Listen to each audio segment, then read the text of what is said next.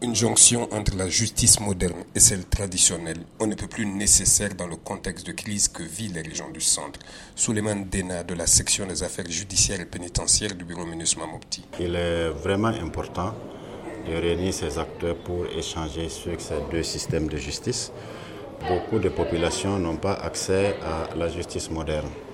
La justice traditionnelle est souvent le recours euh, immédiat qui se présente aux populations qui sont éloignées ou qui pensent souvent que la justice informelle est accessible.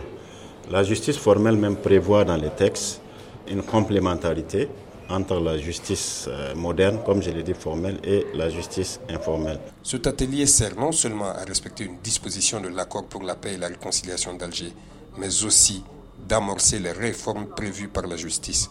Karim Diabaté est le représentant du premier président de la Cour d'appel de Mopti. Dégager les éléments complémentaires qui pourront permettre une interaction harmonieuse entre les deux méthodes de juger dans le cadre de la mise en œuvre des dispositions de l'article 46 de l'accord d'Alger. C'est le moment privilégié pour moi de souligner que le présent atelier fait partie déjà du projet de réforme de la justice. Les prochaines résolutions issues de cet atelier serviront de base à d'autres futurs travaux pour ces acteurs de la justice.